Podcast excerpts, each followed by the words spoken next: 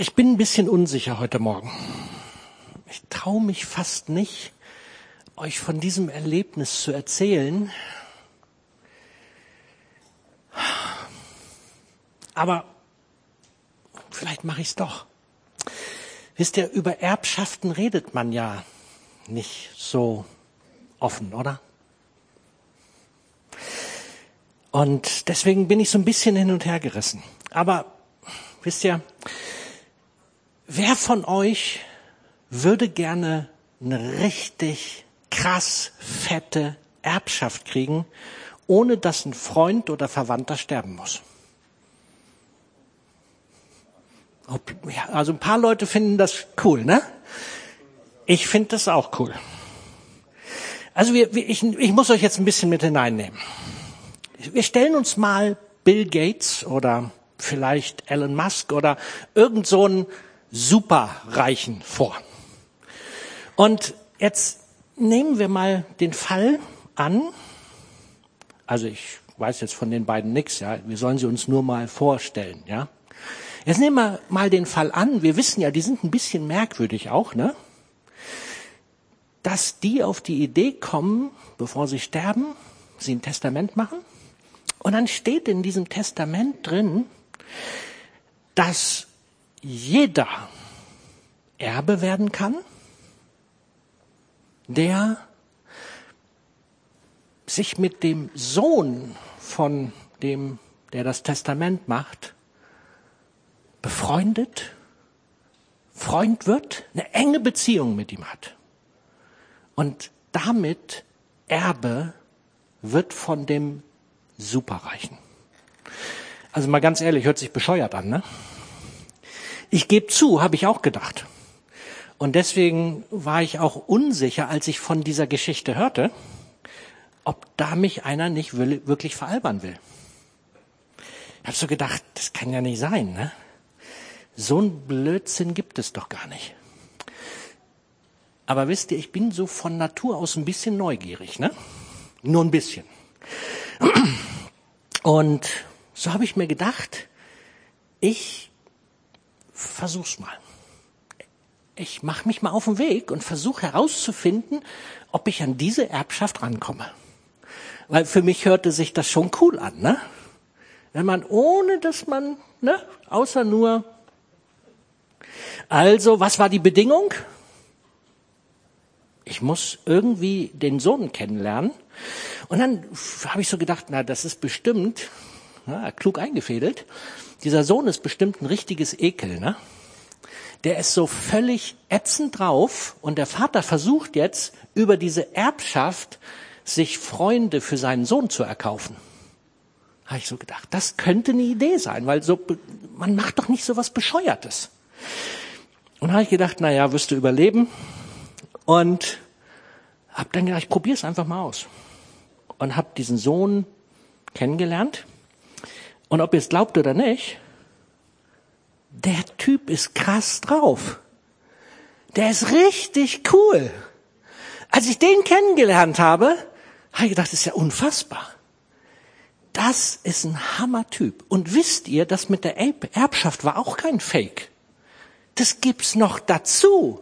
Das heißt, ich habe den schon vor längerer Zeit tatsächlich gesucht. Ich habe ihn kennengelernt und dann habe ich erlebt, das, was man mir erzählt hat, stimmt. Diese Erbschaft gibt's noch on top. Was heißt denn das ganz praktisch? Ihr müsst euch vorstellen, der Vater war Arzt. Er hat überall auf der Welt Kliniken. Und wenn du zum Beispiel krank bist, da kannst du einfach hingehen und dann wirst du kostenfrei behandelt. Fand ich richtig Hammer. Und Immer wenn ich irgendwo was haben will, spreche ich mit dem Sohn und frage, hey, wie sieht's aus? Und dann regelt der das und ich habe eigentlich bisher alles gekriegt. Eine Kleinigkeit, da warte ich noch, aber wir sind im Gespräch. Wir sind im Gespräch. Und wisst ihr, es hat mich echt total berührt. Und dann habe ich darüber nachgedacht, ich habe ja noch niemand davon erzählt. Da habe ich so gedacht, Mensch, deswegen traue ich mich jetzt auch hier so ein bisschen, also ich weiß nicht so richtig, ob ich es jetzt erzählen soll. Erstens skurril diese Geschichte, ne? Ich weiß ja nicht, ob ihr mir glaubt, dass das die Wahrheit ist.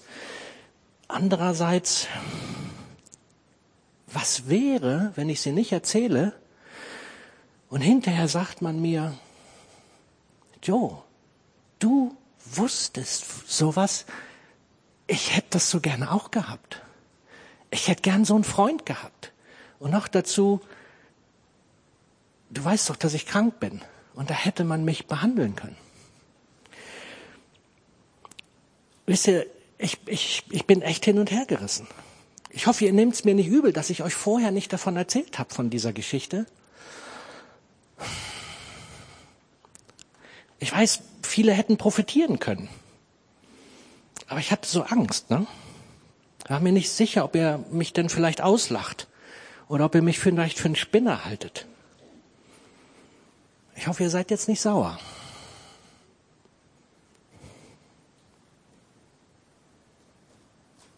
Schon unglaubwürdig, oder?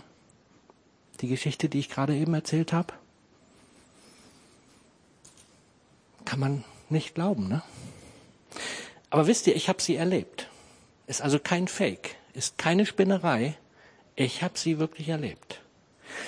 Und wisst ihr, ich kenne inzwischen ganz viele Leute, die haben die auch erlebt. Weil begonnen, nur zur Info, das kann man heute noch kriegen, diese Erbschaft, ne? Begonnen hat das Ganze vor 2000 Jahren. Und jetzt wird's ja richtig skurril, oder? Jetzt wird's ja richtig bekloppt. Joe, jetzt weiß ich schon nicht mehr, wird sich vielleicht der eine oder andere jetzt denken. Bist du nicht doch ein bisschen daneben? Ähm, nein, bin ich nicht. Das, was ich euch erzählt habe, ist die Geschichte, die wir in der Bibel finden. Ich habe sie tatsächlich live erlebt. Und ich möchte, dass wir die erste Folie mal einblenden. Die unfassbare Erbschaft ist da, genau, die zweite. Mit dem Bibeltext bitte. Dieses Geheimnis besteht nämlich darin, dass die nichtjüdischen Völker durch Christus zusammen mit den Juden Anteil bekommen an dem Erbe, das Gott uns versprochen hat. Sie gehören zum Leib von Jesus Christus, zu seiner Gemeinde und auch für sie gelten die Zusagen, die Gott seinem auserwählten Volk gab. Das alles bewirkt Gott durch die rettende Botschaft.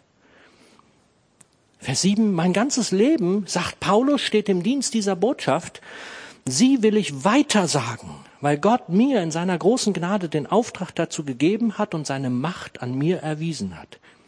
Ausgerechnet, sagt Paulus, ausgerechnet ich, der ich der geringste unter allen Christen bin, darf den anderen Völkern verkünden, und jetzt kommt's, welchen unermesslichen Reichtum Christus nur für Paulus und für Joe hat. Ach nee, das steht da nicht. Ähm, für uns alle bereithält. Allen sagt Paulus, darf ich erklären, was Gott, der das Weltall geschaffen hat, von Anfang an mit uns Menschen vorhatte und was bisher verborgen blieb. Als ich das letztens gelesen habe, habe ich gedacht, was ein Hammer. Gibt's eine Erbschaft, die unfassbaren Reichtum beinhaltet. Und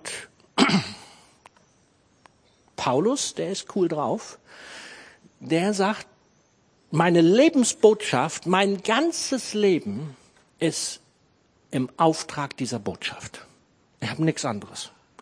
Ich will, dass alle Menschen diese Botschaft hören.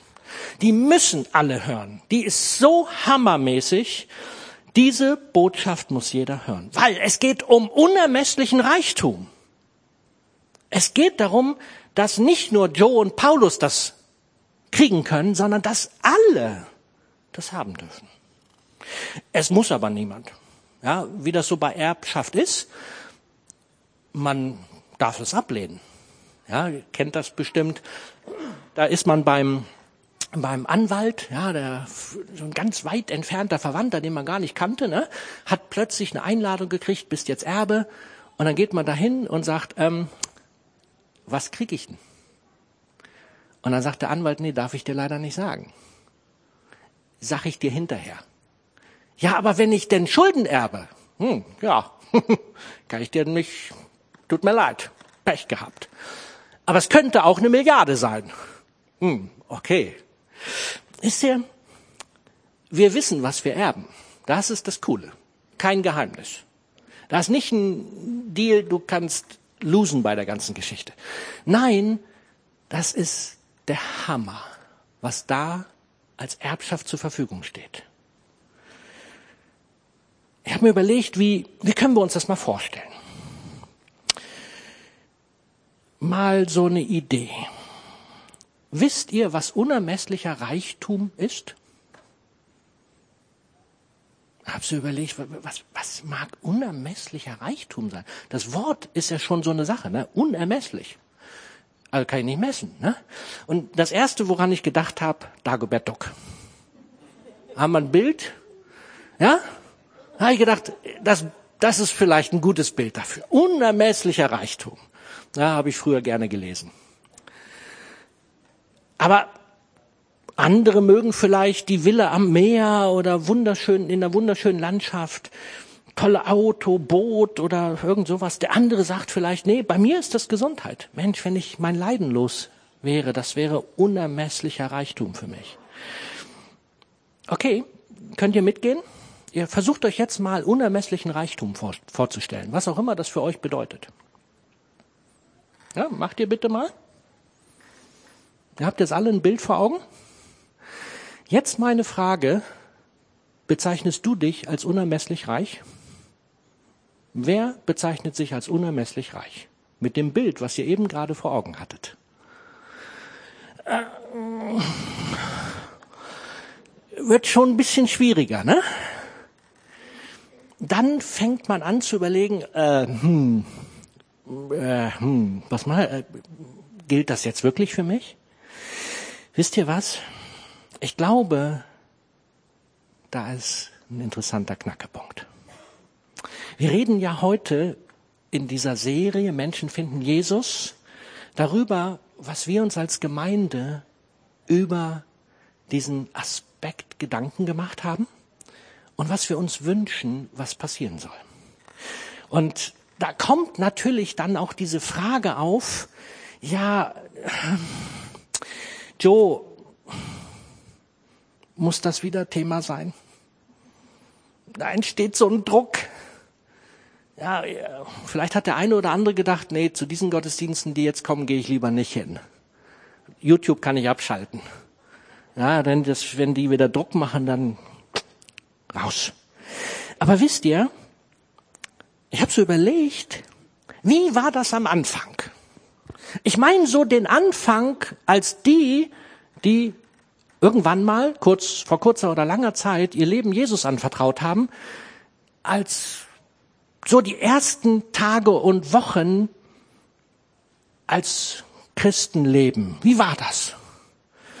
Und ich gebe zu, bei mir ist das ja so unfassbar lange her, ne? Und doch glaube ich mich noch an was zu erinnern. Das war der Knaller. Und ich, ich musste, so klein wie ich war, anderen davon erzählen. Und ich beobachte das immer wieder, wenn ich mit Leuten unterwegs bin, die das gerade erlebt haben, die erzählen denn, ich bin nach Hause und habe erstmal allen davon erzählt. Ja, und habe meinem Vater, ich glaube gestern, Carola, wo bist du? Carola, Carola hat das doch gestern erzählt. Ne? Ich habe das beim Grillen mit einem Ohr mitgehört. Sie hat ihr Leben Jesus gegeben und dann ist sie nach Hause und hat ihrem Vater erzählt, ich bin jetzt Christ. Und er hat gesagt, du bist. Wir, wir, für uns ist das doch so klar, wenn wir dieses Erlebnis haben, dann müssen wir dem anderen, die um uns herum sind, davon erzählen. Und wir, wir fragen uns diese ganzen Fragen nicht. Könnte das sein? Und glaubt das mir einer? Oder was auch immer. Nee, wir sagen, es ist doch Blödsinn. Ich habe es doch gerade erlebt. Hey, das, das muss ich erzählen. Und wisst ihr, da geht's dann eigentlich nicht um diesen unfassbaren Reichtum wie bei Dagobert Duck, sondern es geht um einen innerlichen Reichtum. Es geht darum, was in mir gerade passiert ist und dass mich das so geflasht hat, dass ich sage, das müssen die um mich herum auch erleben dürfen. Und so fangen sie an davon zu erzählen, von dem, was so begeisternd ist. Ich kann das auch nicht anders. Wenn ich begeistert bin von irgendwelchen Dingen, die, die mich kennen, ich höre dann nicht mehr auf, ne? Und ihr merkt, ich bin gerade ein bisschen begeistert. Also es könnte etwas länger werden heute. Was lachst du? Hm? Okay. Ja, es ist ja so, ne? Ich liebe dieses Thema. Es ist aber auch ein spannendes Thema. Und deswegen habe ich gedacht, damit ich aufhöre zu reden, dürft ihr mal kurz reden. Hab mir so überlegt, wie ist das bei dir gerade? Magst du vielleicht mal, niemand muss, absolut freiwillig, du darfst auch einfach nur nach vorne gucken. Ansonsten darfst du mit deinem Nachbarn darüber austauschen, wie es bei dir gerade so ist. Fühlst du dich unfassbar reich? Und dann empfindest du deinen Glauben an sich als etwas Bereicherndes, wenn du vielleicht noch gar nicht so richtig mit Gott unterwegs bist. An irgendwas wirst du ja glauben, ne? Wir glauben ja alle an irgendwas. Also meine Bitte, ihr müsst nicht aufstehen, die, die auf Einzelplätzen sitzen, müsst ein bisschen lauter reden. Ihr kriegt das hin. Und nimm doch mal deinen Nachbarn und frag mal oder erzählt euch mal ganz kurz zwei, drei Minuten diese beiden Fragen. Los geht's. Ich sehe, ihr habt euch was zu erzählen und das ist gut so. Aber jetzt bin ich wieder dran. Doch? Ich habe nämlich das Mikro und ich könnte lauter werden. Also,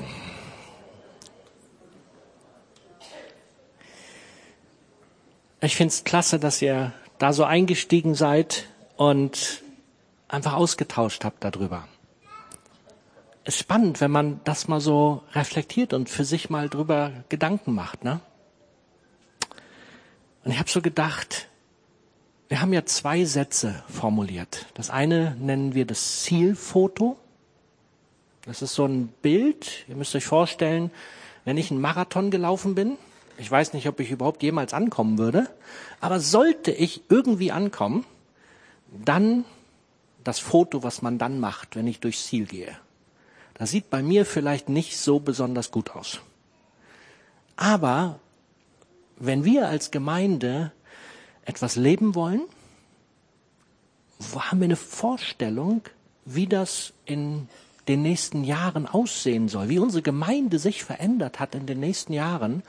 Und das ist unser Zielfoto. Und dort haben wir formuliert, die Menschen in unserer Gemeinde machen Gottes Gegenwart in ihrem Wirkungskreis konkret und regelmäßig erlebbar und erklären das Evangelium. Menschen entscheiden sich durch diese Begegnung für ein Leben mit Jesus Christus. Da sind ja einige Dinge drin. Ich schaffe das heute nicht, das zu machen, sondern dann, dann würde es wirklich lang werden. Aber was mich hier berührt, hat Gottes Gegenwart und unser Wirkungskreis. Und das hängt mit dem zusammen, wo wir eben gerade drüber gesprochen haben. Wenn wir in unserem Leben Gottes Gegenwart gar nicht erleben, stellen wir uns das mal vor. Worüber sollen wir denn den Menschen in unserem Wirkungskreis berichten und sie auch mit hineinnehmen? Was ist Wirkungskreis? Also ich bin zufälligerweise gerade in meinem Wirkungskreis. Ja, alle, die ich jetzt gerade erreichen kann, das ist mein Wirkungskreis. Dazu zählt gerade nicht, wenn ich hier vorne stehe, aber wenn ich zu Hause bin und meine Nachbarin im Flur begegne, dazu zählt die auch. Ja, zu Hause, wenn ich ihr begegne, wie gestern Abend, ja, dann ist sie mein Wirkungskreis. Oder wenn ich zu Penny gehe und nicht nur griesgrämig gucke und geben Sie mir das Geld wieder, sondern irgendwie lächel und wir zwei Worte miteinander wechseln. Dann könnte sie oder der an der Kasse sitzt zu meinem Wirkungskreis werden. Aber es ist die Frage, ob das was wird. Oder in meinem Fall vielleicht jemand, der mit mir ein Hobby zusammen macht. Segeln oder Wandern oder Fahrradfahren oder was auch immer mein Hobby ist. Ja, also Wirkungskreis ist die Menschen um mich herum, die ich irgendwie erreiche. Was so das Evangelium betrifft, ist das natürlich als Pastor immer so eine Sache. Die Arbeitskollegen, ne? Die meistens von denen sind ja gläubig, ne? Alle. ja? Ist immer eine Herausforderung, deswegen muss ich andere Wege finden. Also, wie sieht das aus? Erleben wir Gottes Gegenwart? Damit wir sie in unserem Wirkungskreis überhaupt weitergeben können. Und wir haben eigentlich auch noch einen anderen Satz, den hatte ich jetzt ausgelassen, aber da ist noch, noch was Geniales drin. Wir nennen es Fruchtwirkung. Die Frucht, die wir sehen wollen, die Wirkung, die wir gerne erzielen wollen. Lass uns die bitte, genau, da haben wir sie schon. Wir wollen, dass Menschen mit Gottes Liebe in Berührung kommen und gerettet werden. Wisst ihr, was die Liebe Gottes beinhaltet? Die beinhaltet, dass er bereit war dass sein Sohn am Kreuz, nicht an dem hier, aber das ist unser Sinnbild, vor 2000 Jahren am Kreuz auf Golgatha den furchtbarsten Tod aller Zeiten zu sterben, aber nicht, weil er selber schuldig war. 100% schuldlos. Aber er hat das gemacht für dich, für mich und für alle die, die zuschauen und für alle darüber hinaus. Er ist gestorben für jeden von uns. Und dann sagt sein Vater, hey, der gestorben ist, der soll nicht im Tod bleiben, sondern den wecke ich wieder auf und dann kommt die verrückteste Erbschaftsgeschichte in Gang, die es überhaupt gab. Dann sagt der Vater, wer diesen Jesus kennenlernt, wer diesen Jesus mit dem in Kontakt kommt, der kriegt alles, was ich besitze. Der wird so reich, wie ich bin. Hier geht's nicht um finanziellen Reichtum. Aber wisst ihr, das ist das, was er uns eigentlich zugesagt hat. Und die Frage ist, was machen wir mit dieser Erbschaft? Und ich bin ganz sicher, alle, die eingestiegen sind, die diesen Jesus kennengelernt haben, die haben genau das am Anfang erlebt. Zumindest war das bei mir so. Und ich habe es von ganz vielen gehört. Und dann mit der Zeit gewöhnt man sich so an Dinge und kommt gar nicht mehr auf die Idee, den Freund zu fragen, Jesus zu fragen, Herr Jesus, da klemmt gerade was. Wie wär's? Kannst du einsteigen? Hast eine Idee? Jesus, ich, ich, ich brauche dich. Ich will mit dir was erleben. Und immer, wenn wir das machen, wenn wir mit Jesus Dinge erleben, dann bricht diese Liebe Gottes, um die es hier geht, völlig durch. Und dann erleben wir sie selber und dann können wir andere damit in Beziehung bringen. Das ist Realität. Und doch erlebe ich immer wieder, dass wir es nicht tun. Dass wir einen Klemmer haben. So wie ich das am Anfang beschrieben habe. Ihr habt ja die Geschichte verstanden. War ja nicht so kompliziert. Ja, dass es uns so schwer fällt. Und dass wir nicht wissen, wie wir das machen sollen. Und deswegen habe ich Thomas gebeten. Er hat nämlich am Dienstag eine Geschichte erzählt. Da habe ich gedacht, die ist cool. Thomas, komm nach vorne. Erzähl uns mal die Geschichte. Und auch wenn du jetzt denkst, Ah, so eine kleine Geschichte, die passt hier gar nicht in die Predigt. Doch, genau die brauchen wir. ja, natürlich. Man soll dich sehen. Und du darfst auch, du darfst auch dieses olle Ding da runternehmen und die Maske, ja. Guten Morgen.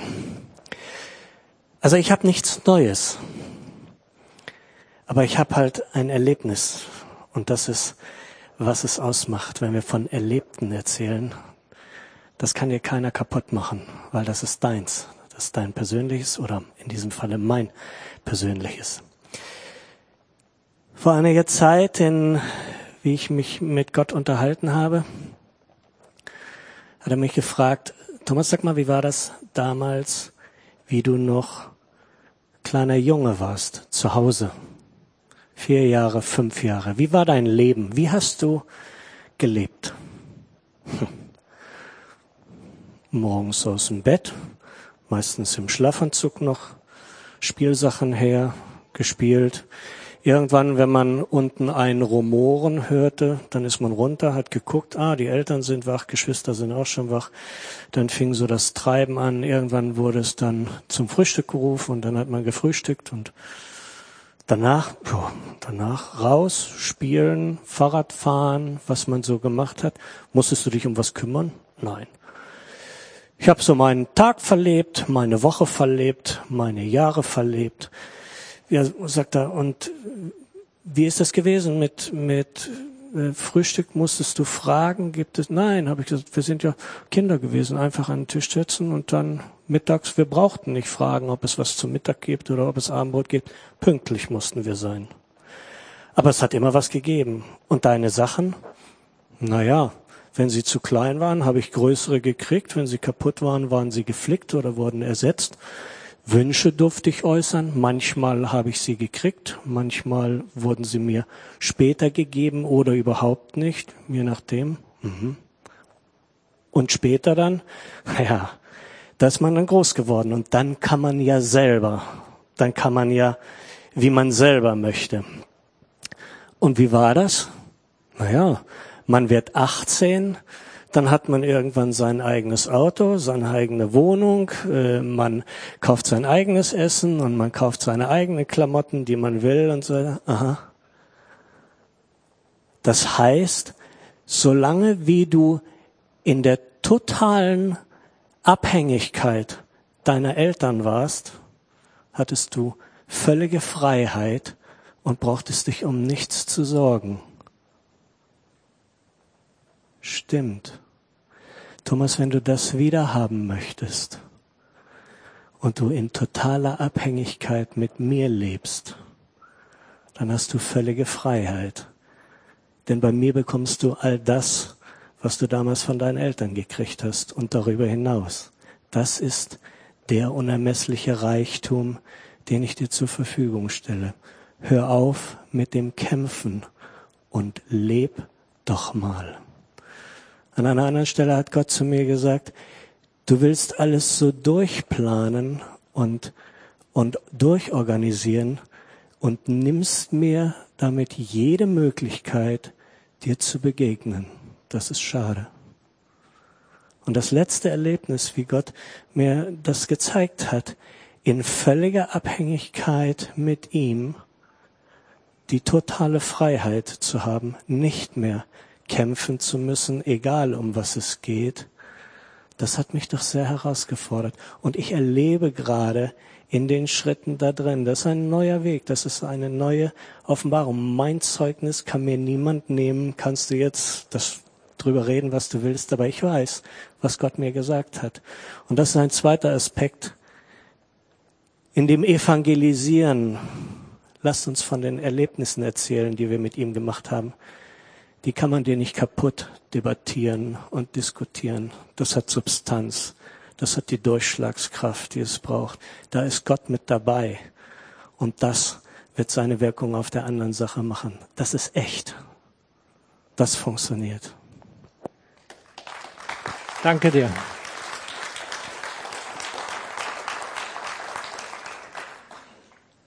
Hat mich berührt, als ich das gehört habe. Aber so, so hat Gott alles für uns, wenn wir es nehmen, wenn wir die Erbschaft antreten und wenn wir sie auch ausschöpfen, Tag für Tag. Dann haben wir, glaube ich, Erlebnisse, die wir erzählen können. Wir brauchen Gott so oder so nicht verteidigen. Immer wieder neigen wir dazu, in irgendwelchen Diskussionen oder Gesprächen Partei für Gott zu ergreifen und zu sagen, aber das ist richtig und das ist richtig und Gott Brauchst du nicht. Der kann das ganz gut alleine. Der kriegt das gut hin, glaubt's mir. Macht er schon ein paar tausend Jahre. Der ist besser da drin als wir. Danke, Thomas. Trotzdem stehen wir vor der Herausforderung, nicht jeder, auch wenn er Erlebnisse macht, kann so leicht davon erzählen. Ganz besonders, wenn es darum geht, Erlebnisse mit Gott Menschen zu erzählen. Ja, und wisst ihr, dann gibt's ja so diese Verkäufertypen, ne? Die verkaufen dir ja alles, ob du es brauchst oder nicht. Und das wollen wir ja auch nicht sein. Ja, wir wollen ja niemand irgendwas verkaufen. Brauchen wir auch nicht. Wie gesagt, du brauchst Gott nicht verteidigen und du brauchst nichts verkaufen. Aber ich glaube, dass auch wir, die wir vielleicht keine Verkäufertypen sind, lernen können, über den Glauben zu reden. Es gibt Möglichkeiten, es gibt tolle Tools, tolle Werkzeuge, wie man das lernen kann. Und da will ich nur super kurz drauf eingehen. Ich bin kurz vor dem Ende. Wir können Sprachfähigkeit erlangen, lernen, wie man über das Evangelium spricht. Und das kann auch denen helfen, die eher zurückgezogen sind, eher introvertiert sind, eher Beklemmung haben, wenn es darum geht, darüber zu reden. Und ich möchte nur einen Gedanken nennen. Zum Beispiel, der Silas hatte hier mal das sogenannte Becher-Evangelium erklärt. Ja, und das ist so simpel, wenn man es dann zwei, dreimal mal durchgemacht hat, dann könnte das zu einer Methode werden, die man auch anwenden kann, wenn es mal zu irgendeinem Gespräch, zu irgendeiner Gelegenheit kommt. Und es gibt eine Person bei uns in der Gemeinde, die eigentlich nicht so die Person ist, die hier vorne sich hinstellen würde und erzählen würde. Da die leider heute nicht hier ist, habe ich um die Erlaubnis gebeten, dass die Mutter diese Geschichte erzählen darf und beide haben ihr okay gegeben. Also nicht Tanja hat das erlebt, sondern ihre Tochter. Du kannst ja noch mal kurz beschreiben, wie extrovertiert deine Tochter ist. Also wer meine Tochter kennt, weiß, dass die das Gegenteil von mir ist. Sie würde es hassen, hier vorne zu stehen. Und es war so süß. Also sie ist gerade auf einem Hike mit den Rangers im, ähm, im Harz von Freitag bis Sonntag. Und als sie gehört hat, dass Joe wollte, dass sie hier redet, war sie, glaube ich, doppelt froh, dass sie auf dem Hike ist, äh, weil sie sich hier vorne schon schwitzen sah. Aber sie hat wirklich was Geniales erlebt. Ähm, und zwar war das so, dass äh, letzten, war das letzten Sonntag, letzten oder vorletzten Sonntag, ähm, sich alle Mädels ihrer Klasse getroffen haben. Die sind, glaube ich, zu neunt oder so. Und die hatten sich verabredet nachmittags und Tamara fragte, ob sie da auch hingehen können. Und wir gesagt, ja, ist kein Problem. Und zu Hause hatte sie das Drängen, dass sie ihr Handy und ihre Trinkflasche mitnehmen muss. Und bei beiden hat sie gedacht, wie idiotisch. Ich brauche weder mein Handy, noch brauche ich eine Trinkflasche. Ich meine, ich bin da bei meiner Freundin, die hat genug. Aber es ließ sie nicht los, also hat sie beides eingepackt.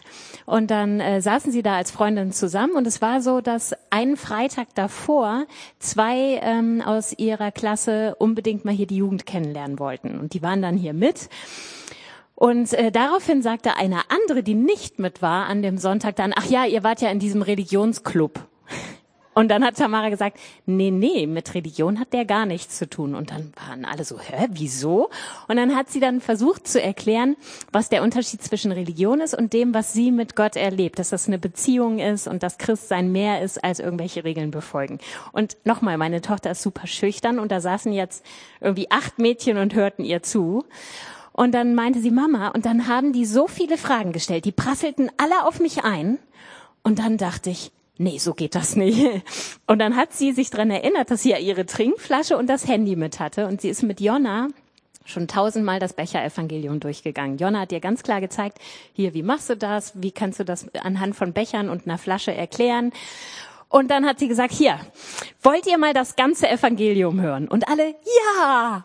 Und dann hat Tamara gesagt, aber das dauert mindestens 20 Minuten. Und alle, ja, ist okay, wir haben ja Zeit. Und dann hat sie ihr Handy genommen, da hat sie nämlich so einen kleinen Spickzettel, also so eine kleine Gesamtzusammenfassung, dass man nicht durcheinander kommt. Und dann hat sie angefangen, das Becher-Evangelium zu erklären. Und sie meinte, Mama, dann hat das zwei Stunden gedauert, weil die so viele Nachfragen hatten und so offen waren. Und dann habe ich zwei Stunden lang alles über Jesus erzählt und die waren mega begeistert.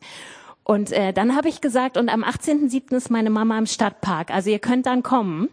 Und alle, ja. und für meine Tochter war es das Mega-Erlebnis. Danke dir. Ist das nicht krass? Aber wisst ihr, es hängt vielleicht an zwei Punkten. Mögen noch andere dabei sein, die betrachte ich heute nicht. Aber erste, erleben wir Dinge mit Gott? Sind wir berührt? Es ist auch jetzt noch, nachdem wir vielleicht 40 oder 30 oder 20 oder 10 oder 5 oder wie viele Jahre oder vielleicht zwei Monate unterwegs sind, erleben wir noch was mit Gott?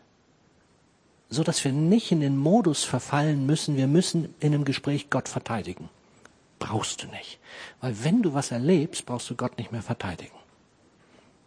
Erster Gedanke. Und zweiter Gedanke, haben wir den Mut, wenn wir es möchten. Wir möchten, dass auch andere von dieser Hammer-Erbschaft erfahren. Haben wir den Mut, sprachfähig zu werden? Wisst ihr, wenn ihr irgendwo für die Arbeit oder was auch immer einen Vortrag halten müsst, den Extrovertierten fällt, das eher leicht. Die bereiten sich ein bisschen vor und dann bop, bop, bop, macht man das. Und dann gibt's die, denen das nicht leicht fällt. Was müssen die tun? Ja, die gehen einfach nicht hin, ne? Nee, die Option gibt man ihnen gar nicht. Die müssen. Müssen in der Schule irgendeinen Referat halten, müssen auf der Arbeit irgendwas machen. Was müssen sie tun? Sie müssen sich vorbereiten. Das dauert vielleicht viel länger als der Extrovertierte, weil der macht das einfach so. Aber wenn Sie sich vorbereitet haben, sprechen Sie. Ihr Lieben, vielleicht müssen wir uns vorbereiten. Und wir dürfen es lernen. Wir dürfen sprachfähig werden, weil das geht. Für jeden. Ich bin am Ende. Fazit. Streck dich aus. Gott lebt. Gott liebt es, mit dir unterwegs zu sein. Gott liebt es, dich zu lieben. Gott ist so gerne mit dir in Beziehung. Und du darfst Dinge mit ihm erleben. Und das zweite, werd doch sprachfähig. Streck dich danach aus und sag, ich will das lernen. Und wir haben Möglichkeiten, dass jeder von euch das lernen kann. Und das dritte und wichtigste, entspann dich. Kannst wieder runterfahren. Druck wieder rauslassen. Der Joe hat niemand gedrückt. Nein, entspann dich. Aber ganz locker nehmen wir es nicht. Okay? Lass mich noch kurz beten. Jesus, ich möchte Danke sagen. Danke sagen, dass du unfassbare Liebe für uns hast. Und dass du uns ein, eine Erbschaft hinterlassen hast, die jeder bekommen kann. Und die ausreichend ist für jeden. Unlimited. Ohne Begrenzung. Und ich danke dir persönlich, dass ich, dass ich da rankommen darf. Dass ich in der Beziehung zu dem Sohn, zu Jesus sein darf. Und damit alles, alles bekommen kann. Und ich bitte dich, dass du uns hineinführst, dass wir jeder Einzelne das ergreifen können und es anderen mitteilen, was du getan hast. Amen.